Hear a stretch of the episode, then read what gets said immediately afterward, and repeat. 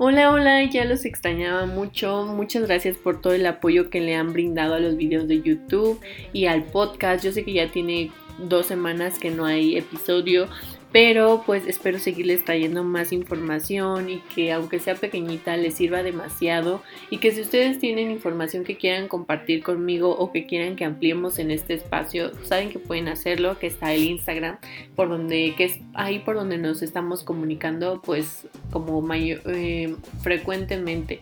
Y últimamente he posteado también muchas mucha información acerca de lo que es eh, pues la pandemia, ¿no? Entonces si quieres ir date una vuelta por allá, te lo agradezco. Y por allá también te estoy viendo. Y como les decía, muchas gracias por haber recibido toda la información anterior de una manera tan increíble. A mí me encanta mucho esta parte de crear el contenido y de compartirles información. Siempre me ha gustado y esta, esta plataforma y este formato del podcast creo que lo disfruto muchísimo más y creo que aquí voy a seguir hasta que no sé, hasta que ya no haya información, que no creo que eso suceda. Y el día, te voy a, el día de hoy tengo un tema muy importante que te quiero contar y es que creo que ya lo viste en el título, que es no todos son terapeutas y ahorita lo vas a entender por qué. Y es que, eh, como te decía, el día de hoy te voy a contar esta información acerca de los y las psicólogas. Y esta información es importante porque todos o la mayoría de las personas desconocemos los roles de la profesión. Y me refiero a que la mayoría pensamos que son únicamente terapeutas, es decir, que por estudiar psicología puedes salir de la carrera y ejercer un rol de psicoterapeuta, pero la realidad es que ese es solamente uno de sus campos y que tenemos que conocer que esto es solamente una pequeña parte de lo que es la carrera. Entonces, si te quedas, trataré de ampliarte esta información un poco más. Y es que tanto psicólogos como psicólogas pueden hacer tanto por el ser humano que en serio vas a ver que, desde la forma individual, de pareja, grupal, en colectivo, etcétera. De verdad, mucha información. Y iniciando, tenemos que partir ahora sí que de la primera parte, tenemos los más conocidos. Tenemos a los y las terapeutas, psicoterapeutas, que para poder nombrarse de esta forma tienen que contar con estudios de un posgrado una, o una especialización en la población y en la temática a quienes están tratando o a quien ellos están dirigiendo sus servicios. Si están tratando con niños y niñas, por ejemplo, su posgrado deberá ser en el área infantil. Igual manera, si son con problemas de conducta, trastornos neurológicos, alimentación, dependiendo de qué problemáticas están encargados, ellos deben de estar preparados. Es la misma situación cuando te, encuentras o te enfrentas a diagnósticos con adultos. Los terapeutas y las terapeutas deben de estar especializados en la población e igualmente en los temas, por ejemplo, los divorcios, el manejo y el control de la ira, diagnósticos más específicos como ansiedad, depresión, etc. Y esta área de los profesionales es la más conocida, sin duda, y yo espero poder formar parte de aquellos eh, profesionales algún día de este grupo.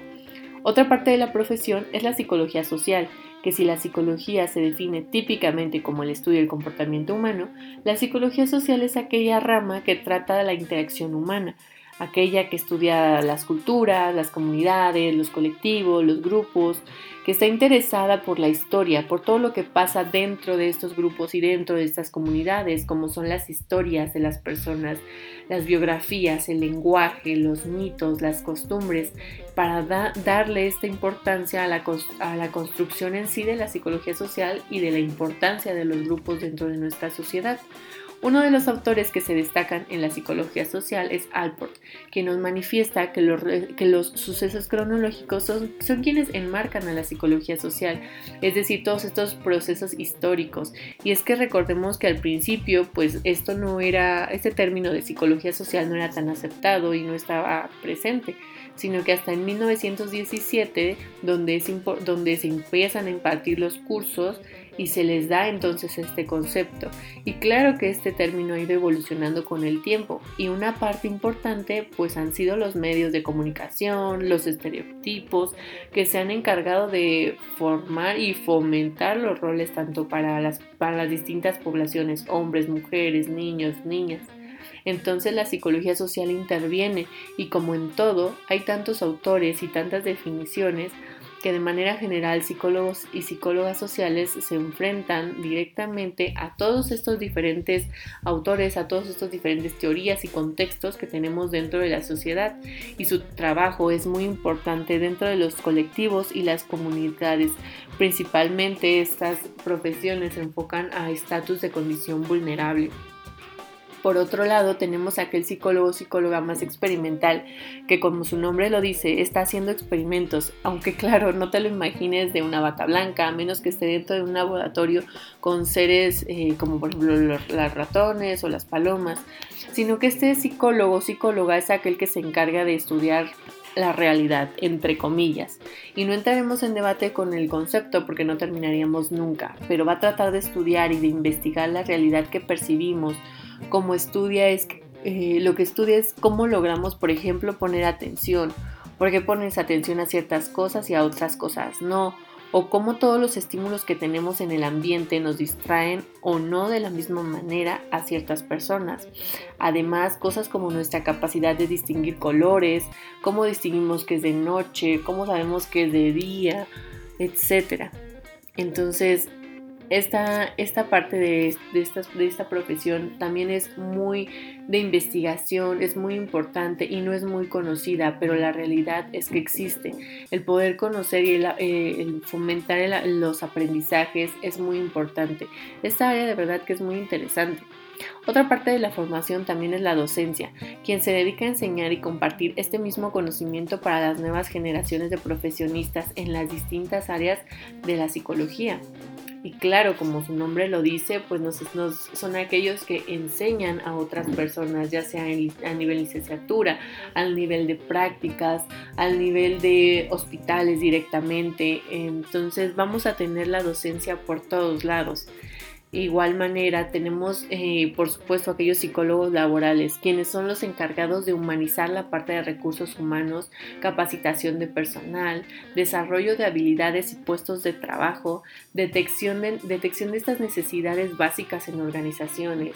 Y pues hay muchísimas situaciones para ellos.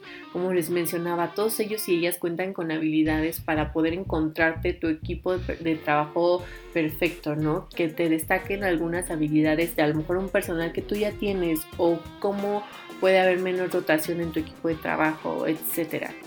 Y pasando a los espacios físicos tal cual, puedo compartir que son todos en donde existan personas, o sea, la labor del psicólogo y la psicóloga literalmente es donde todos o donde existen seres humanos, desde una clínica de salud pública, una privada, un hospital, áreas neonatales hasta áreas de trasplante, consultas privadas, escuelas en cualquiera de sus tipos y sus poblaciones, organizaciones de todos los niveles, desde la política, organizaciones o instancias gubernamentales.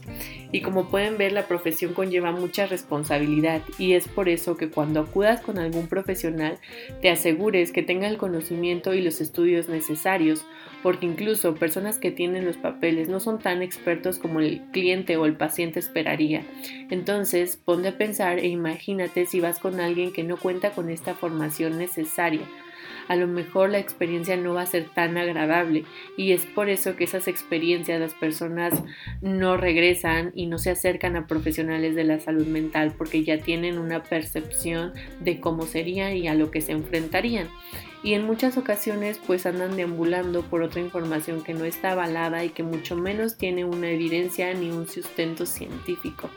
Y ya para cerrar este breve podcast, está de más decir que si eres un profesional de la salud mental, estés consciente del impacto que tienes y que toda y que vas a tener a quien ofrezcas tus servicios y que muchas veces salimos de la carrera e inmediatamente queremos ponernos a dar terapia a todas las poblaciones y a todas las problemáticas. Y es que sí, yo conozco a muchas personas y a muchos profesionistas, profesionales que cuentan con los documentos o algunos que ni siquiera cuentan con estos documentos para poder impartir una psicoterapia y pues evidentemente se ponen a dar consultas a personas, tanto niños, tanto adultos, tanto diagnósticos de ansiedad como diagnóstico de alimentación, como diagnóstico de aprendizaje. Entonces pregúntate si a ti te gustaría ir con un profesional inexperto en lo que hace. Y aquí no quiero decir que saliendo no puedas trabajar, al contrario, hay otras áreas en las que puedes destacarte y en las que puedes eh, estar inmerso, incluso ser coterapeuta, estar supervisado para tener una opinión diferente de los casos que estás atendiendo, hablando de si eres psicoterapeuta. Y si eres quien está buscando una ayuda profesional, asegúrate de estar cómodo con la información académica, de tu profesional de la salud mental. Y también asegúrate de estar cómodo dentro de tus sesiones y además de preguntar siempre toda la información que necesites. Y bueno, espero que esta información, aunque muy corta y muy breve, te haya servido muchísimo. Espero seguirte escuchando y bueno, leerte por el, por el Instagram que tenemos. Entonces te lo agradezco mucho. Te daré más información, te lo prometo y espero de verdad no desaparecerme tanto tiempo. Y bueno, nos vemos la próxima semana. Cruza los dedos y que estés muy bien. Bye.